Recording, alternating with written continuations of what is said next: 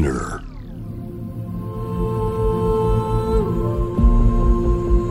J-Wave Innovation World Ella podcast from the next Ella. 後藤正文がナビゲートしています。イノベーションワールドエラーここからは様々なジャンルのイノベーターをお迎えするトークセッション。From the Next Era 対話の中からイノベーションの種を導き出します。今回お迎えしているのは建築家熊健吾さんですよろしくお願いしますよろしくお願いします。著書の人の住処を読ませていただいたんですけれども はいすごいいろいろ感銘を受けましたあありがとうございます。はい。まあ、ジアンカンフジェネレーションっていうバンドを僕がやってるんですけれども、横浜のバンドで、出身は横浜じゃないんですけど、大倉山とか割と、あの、よく行っていたところというか、友達の家があったんで、あの、興味深く読みました、すごく。あと、僕、あの、 more trees と割と親しくさせていただいていて、梼原とかすごくあの行ってみたいところの一つだったんでその話が書かれていてすごく面白面白かったんですけど坂本さんも時々あの Zoom とかでお話しさせていただいてるんですけど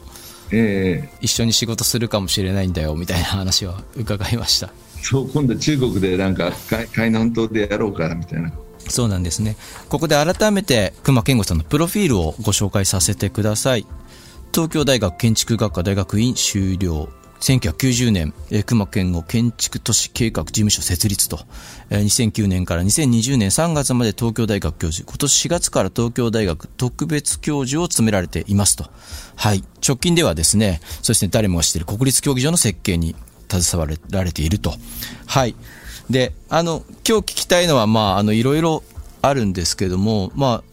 僕、あの、建築に結構興味を持ったのが、やっぱり、震災の体験っていうのがすごく大きくて、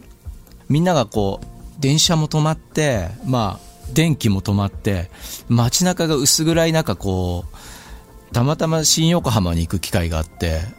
普段ついてない電気が全部消えてるわけですよね。で、建物ってこんなに普段からエネルギーをジャブジャブ使うような設計になってたんだってことに気がついて、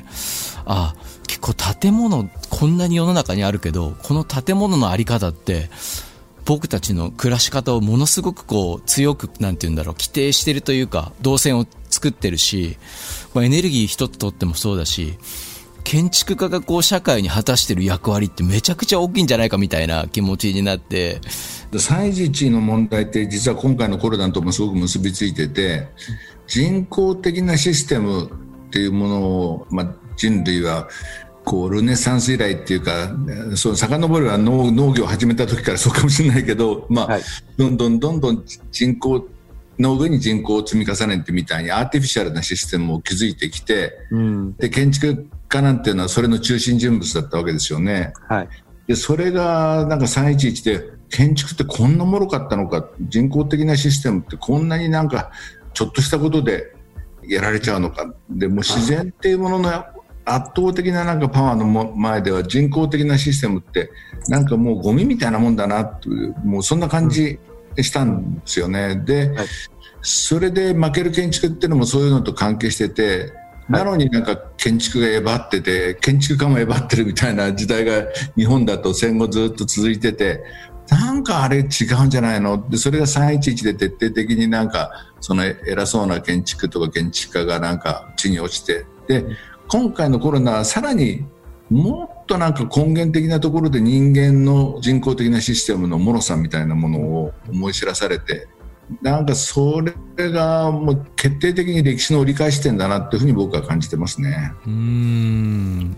あの僕最後の文章すごく好きだったんですけど、まあ、21世紀とは人々がひさしでつながる時代であるから始まる文章。ちょっと読ませていただいていいですか？様々な自然様々な場所と様々な人々とが様々な仕方でつながる時代である。小さな部材を水平に組み合わせて作ったひさしの中に産業資本主義でも金融資本主義でもない新しい経済が見える。工業化と IT の先にある新しい生活。ネーションステートとポピュリズムの先にある新しい国家のヒントが見えるって。いやこれすごいす指摘ですすごいビンビン来たんですけどあのこの比喩として使われているひさしっていうのをなんかもう少しこう噛み砕いて伺いたいというかああそれね久しはね閉じた箱っていうものとこう比較するとすごくよくわかると思うんだけど、はい。建築の歴史っていうのは閉じた箱を作りたいっていう歴史だったんですよね。ではいそれは僕が最近説明するときにはペストの時14世紀にペストが起きてね、でその時の街っていうのはもう道路もぐちゃぐちゃで汚かったし中と外も境もあんまりないような感じなんでしっかりした清潔な閉じた箱を作ろう。で道も広げよう。でそうやって人間の衛生状態を良くして人間幸福にしよう。閉じた箱イコール幸せ。でそれからどんどんルネッサンス19世紀20世紀と閉じた箱をどんどん完璧なものにしてでかくしていこう。でそれが超高層ビルになっていくし超高層ビルの中で閉じた箱の中で働くみたいなスタイルを読んででも結局閉じた箱ってコロナで一番やばかったじゃん。それから閉じた箱に通勤するのも鉄でできた電車とかバスとかそういう閉じた箱で詰め込まれて通勤させられて人間って閉じた箱作って幸せになったつもりが逆に閉じた箱で不幸になってんじゃないのっていうのをみんな実感してると思うんですよね。でそうした時になんかそんなに閉じた箱にいなくたって実際みんな自由に仕事できるし IT でいくらでも仕事できるし、この街だって閉じた箱なくたって公園の方が気持ちいいしただ何にもない公園よりちょっと久しがれが雨の中に雨でも大丈夫。だからあんまり暑い時でも久しがればいいじゃん。だから建築ってそのぐらいの久しぐらいのもんでいいんじゃないの？っていう感じなんですよ。それを閉じた箱で空調してっていうといよいよなんかその周りに悪い熱い空気を吐き出してって地球環境を悪くするし、それに比べたら日差しで日を遮って風通しよくする方がよっぽど建築としてあるべき姿じゃないのっていうのが、あの日差し論の僕のまあ一番言いたかったことなんですよね。僕好きでしたね、その日差しっていう、その話を聞いてますますいいなと思いましたけど、日よけだったり雨よけだったりっていうのはなんか、セーフティーネットみたいな社会の、そういったものもなんかこう、想起させるというか、つながりを感じられて、日差しってやっぱりなんかこう、思いやりみたいなもんなんですよね。ああ、なるほどだ。からそれがね、逆に自由な空間でもあって、自由だけど守られてる、守ってあげるみたいな、そういう感じがね、僕これからの建築とか都市のあり方じゃないかと思うんですよね。うーん、いや。で、やっぱりこう、すごい大きなものを使ったりすることの負荷とかも書かれていて、でだんだんこう細かいものをよ寄せ集めて作っていくみたいな、まあ、その、ブリコラージュの話とかも交えながら、こう、されていくところが印象的で、例えば、マスクの配布みたいなやり方って、久しっぽく見えるけど、その逆っていうか、ものすごい大きな政策で、ドカンっていう柱を一本の木から作るみたいな、そりゃ時間もかかるしうまくいかないと思うんですけど、でもなんかそれとは逆の発想をなんか熊さんの本からは感じられて、なんかすごい民主的な建て方みたいに見えたんですよね。素人の意見なんですけど。それね、日本のね、伝統的な建て方って、そういうふうに被災的なんですよ。うん。だから小さいあの細い木をうまく組み合わせてってね、はい。それで強い建築作るっていうのが日本の木造で、中国なんてね、めちゃめちゃ太い木で、えーあの建築作るから、そうしないと立派だって思われてないから、森が全部なくなっちゃうわけ、あっという間に。だけど日本だと、間伐材の、まあ、細い木をね、うまく使って、またすぐ木を植えてみたいな感じでいくから、森がなくならないで、未だに70%日本って森じゃない？はい。そういうね、細い木をうまく循環させて、だましだましやって、その森も守るし、生活も守るみたいなね、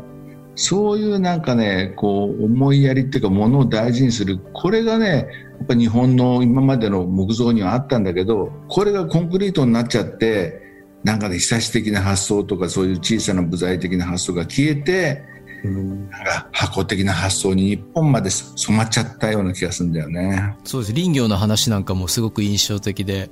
僕も時々取材とかを自分で震災以降始めてびっくりしたのが、あの、林業家と話をしてたら、それはあの、住田町、岩手県の住田町に、モアトリーズの森っていうか、まあ、モアトリーズも入っていて、そこで取材させてもらったんですけど、林業家と、若い林業家と話したら、なんかこの木はすぐ育つって言ったんですよ。で、すぐ育つって、あのえ、じゃいつ収穫できるんですかとかって言ったら、30年って言うんですよね。林業の人たちにとっては30年でもちょ早いっていうイメージなんだなっていうことに驚きがあってだいかに自分たちがものすごい短い時間のサイクルの中で生きてるんだってことが分かってだからその梼原でやられてることとかもものすごく興味があって。うん、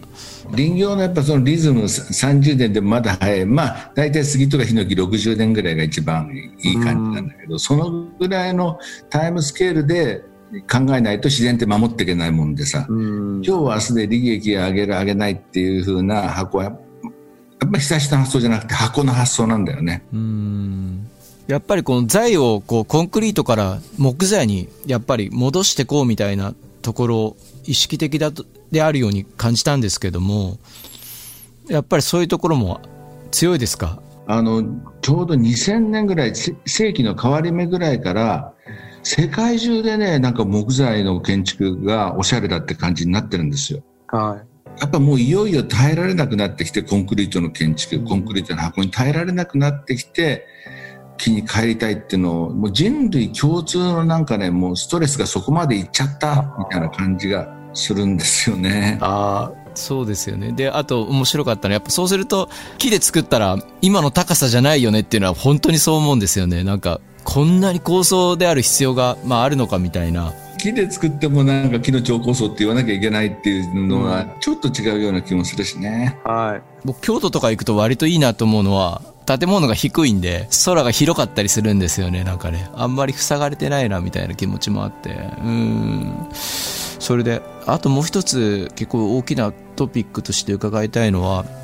最近僕が読んでいる本で「分解の哲学」っていう藤原達さんっていう京都の方がいらっしゃってでこの方が結構言ってることで僕の胸にもグンともう音楽家としてグッと思うところは要はその創造とかなんか何かを作る生産とかそういうことにいろいろフォーカスされてる音楽でも建築でも全部産業全部そうなんだけど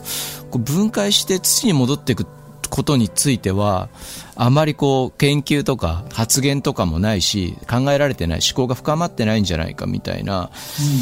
話で、まあ、確かにそうだだから藤原さんはそのみんなエコとか循環型とか言うけどじゃあどうやって戻すかちゃんとやってるのかって批判されるんですけど社会を。確かにその通りだなっていうことを考えていてそのあたりは熊さんとお考えでしょうか？木なん。てまさに循環そのものでうん。エイジングの美みたいなまずね美しさ自身ができた時より時間経ってからのがいいわけよでできた時の木の肌ってこう生々しすぎるのが、うん。こう時間が経って古びた感じになってくるとうん。いい、でこれねもう日本人昔からね今に始まった話じゃなくて昔からそのエイジングの美みたいなのを理解して桂離宮なん。かもわざわざ古びたように最初から作ってるわけ塗装なん。か、それはね古びてでいよいよ使えなくなって腐ったらばまた植えて生命が回っていく、うんそういうなんかね年取ることも腐ることも分解されてまたそれが堆肥になって栄養になることも全部含めての循環っていうのをねやっぱそこまでイメージしてそこまで想像力を働かして建築作ってたんだよねで都市作ってた。だはい。から土地自身がその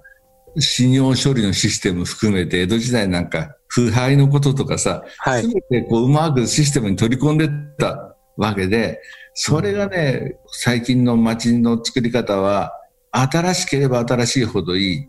捨てたものはただゴミで捨てるだけで循環なんて発想はないし。だから生物から全く違う人口の極地みたいなシステムになって。だそういうとこはね住んでても落ち着かないしね。高層マンションとかタケノコみたいに生えてる感じがするんですけどあれどうやって潰すっていうかもう一回更地にするとことかは考えてないんだろうなって思ったりとか。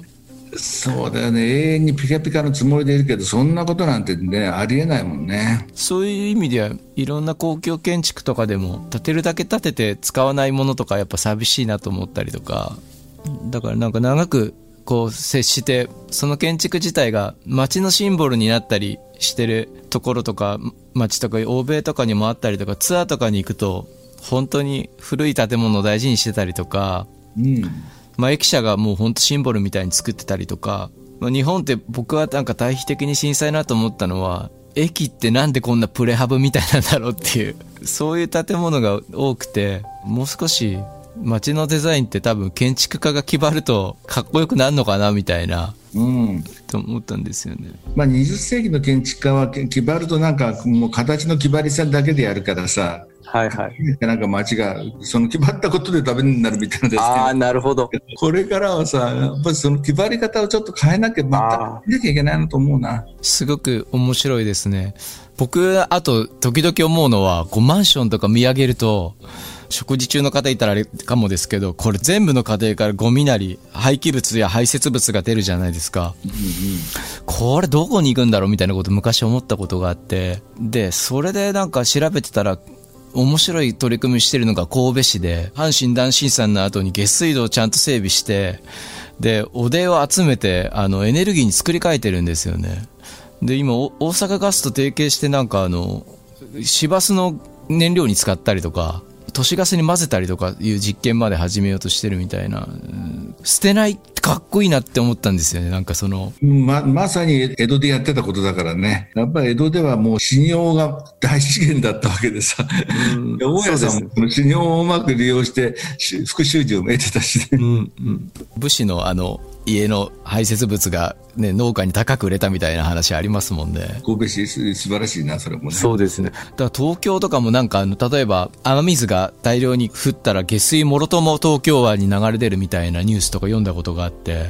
まあそれこそトライアスロンの水質の問題になったりしましたけど、東京こそ多分、本当はあれですよね。エネルギーの宝庫というか、その辺の技術もね、今ね、そのゴミをね、エネルギーに変えるとか資源に変えるって、世界中でものすごい競争して新しい技術あるんだよね。そこがね、やっぱある種転換が起こってて、木がものすごく世界で急に増えたりとか、ゴミの利用が急に注目を集めたりみたいに、人間がやっぱストレスの極限に来て、そういう転換が起きてるところをね、やっぱり僕このコロナの後に僕らが一番すべきところってそこだと思うな。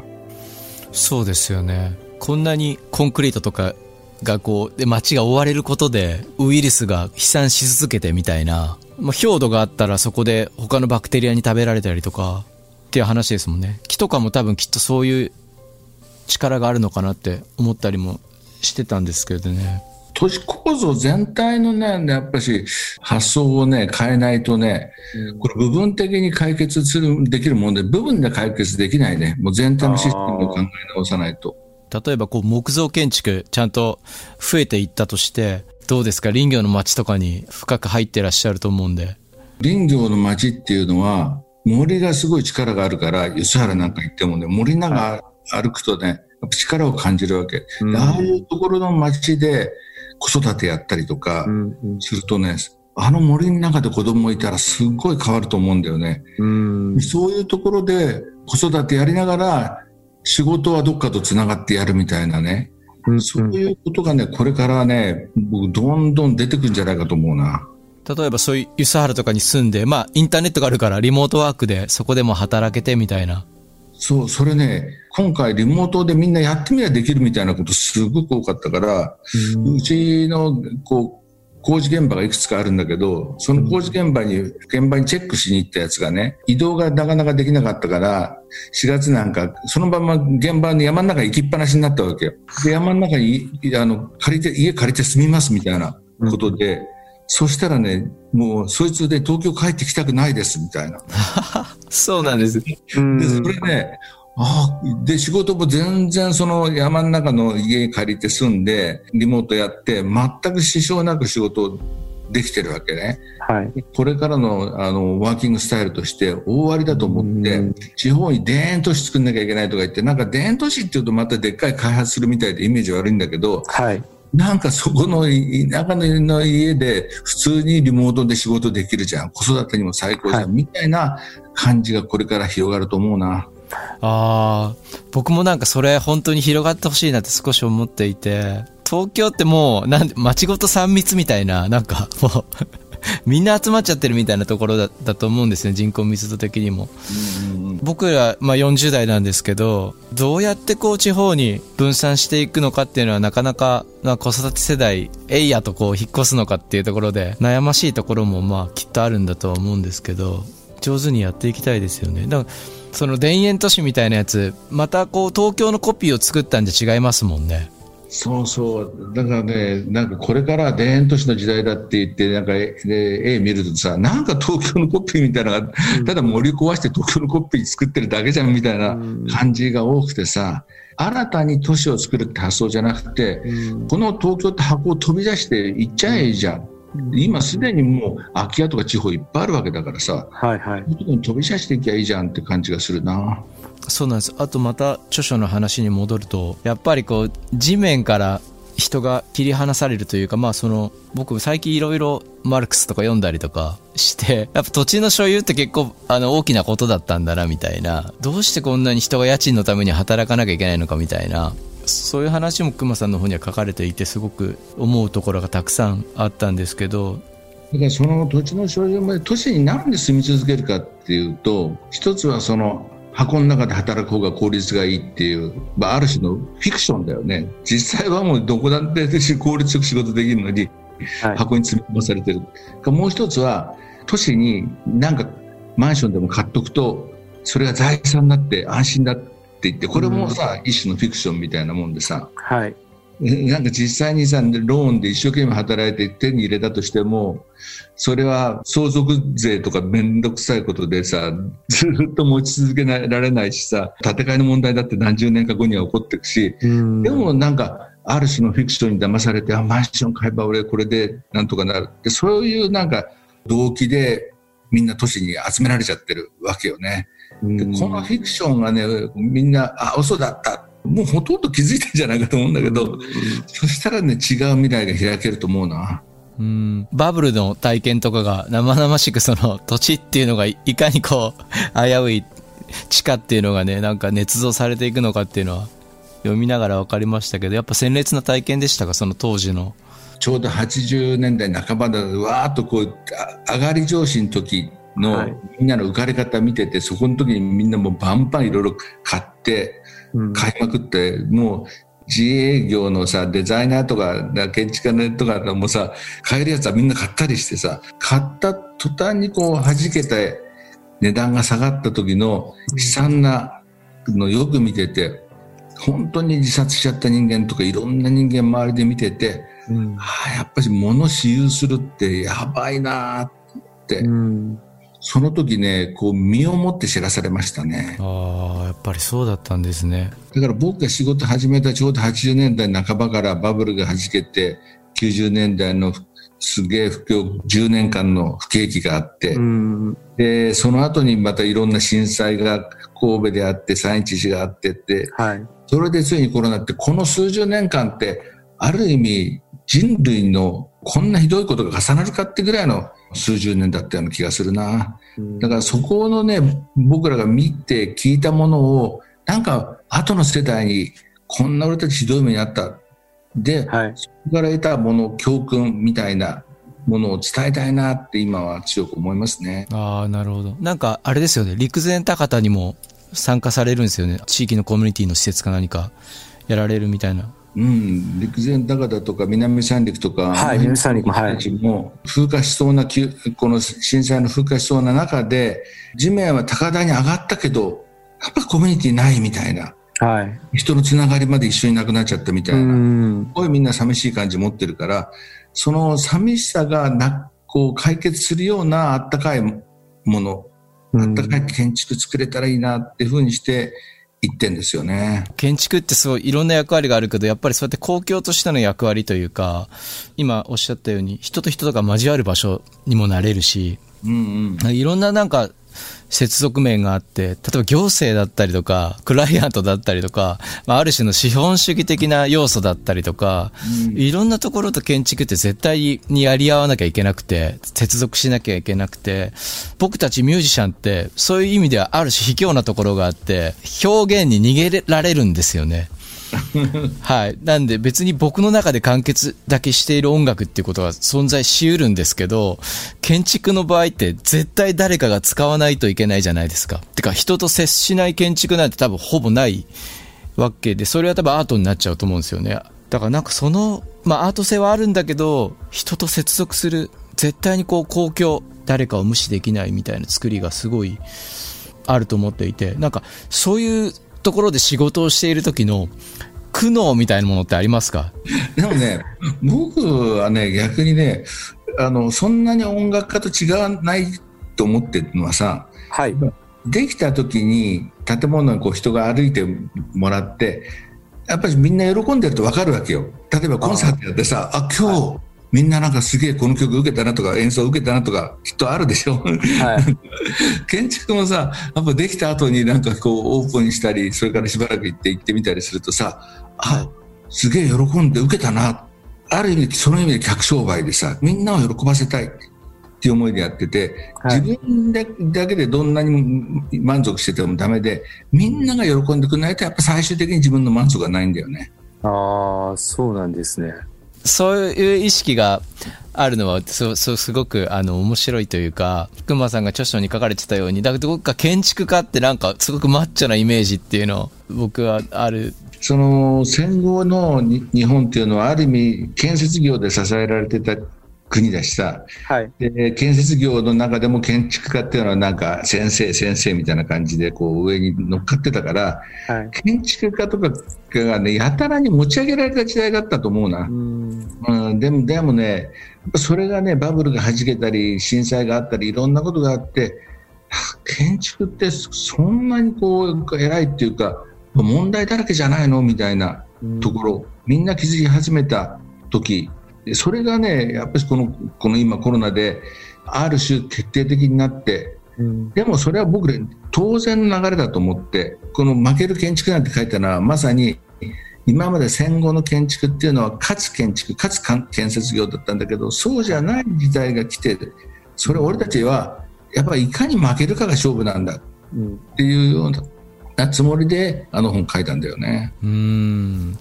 いや、でも本当になんかすごい面白いですね。負ける建築みたいな。まあすごい、ももっともっとお話聞きたいなと思うんですけど。いや、でも、僕はでもやっぱひ久し、久しがいいっすね、やっぱね。今食事するにしても3密できないから、まあじゃあでもテラスに久しがあったらいいじゃないみたいな。そうだよね。いや、僕なんかもう今ね、あの、時々レストラン行き始めたんだけど、やっぱり一番窓際の席で窓開け放してもらって食べると気持ちいいよね。そうですよね。ね空調にはない気持ちよさが親しいところあるもんね。本当にこう、みんな音楽とか特にそういうことされるんですけど、みんなスペースで区切って区切って、音漏らすなよ、うるさいことすんなよ、みたいな感じでやるんですけど、まあでも例えばニューヨーク行っても、メキシコシティにいた時も思ったし、サンパウロにいた時も思ったんですけど、割と建物から音楽ダダ漏れだったりして、レストランとかバーとかみんな演奏してて、なんかそういう空間のシェアの仕方も、先ほどからおっしゃられたように、囲って囲って固く閉ざしていくんじゃなくて、開いていくようになってくると、なんか僕たち音楽家もちょっと幸せな街の風景になるのかななんて。そうだよ。もう僕もサンパウロでとか仕事しててさ、はい。感じるのは、ストリートこそが生活の中心。箱の中じゃなくて、ストリートの方がむしろ中心空間みたいな感じってあるじゃない？はい。でそれってね昔は町とか村みんなやっぱストリートででみんな生活してたわけよはい。でそれが箱が入ってきて箱の中空調すればそっちの方が気持ちいいみたいな感じに洗脳されてで道路はストリートは逆に車のものみたいになってストリートはどんどんこう空気悪くなるなんか感じも悪くなるそのねストリートがこうどんどんどんどん下がっていっちゃったわけよね。でもね、これからもう一回ストリート復権すると思うな。で、ストリートの中でし食べてもいいし、仕事してもいいし、うん。ストリートってやっぱ最高の空間ですよね。いいですね。僕らもストリートから出てきた音楽なんで、すごくそれは嬉しいです。今日は本当、あの、面白い話ありがとうございました。いろいろ、なんかあの、ラジオを聞いてる人に僕は言いたいのは、この人の住みかという本をちょっと読んでいただけると、もう本当自伝的な内容でもありましたし、やっぱりね、あの人の住みかは、これから街とか建築どうなったらいいかってヒントがね、いっぱいあるから、そういうつもりで読んでもらえると嬉しいな。最後の本当に紹介した一文で、おー久しいみたいな、そん、なこと思いました。はい。from the next era 今回は、隈研吾さんをお迎えしました。今日は本当に本当にありがとうございました。とても楽しかったです。ありがとうございました、はい。はい、ありがとうございました。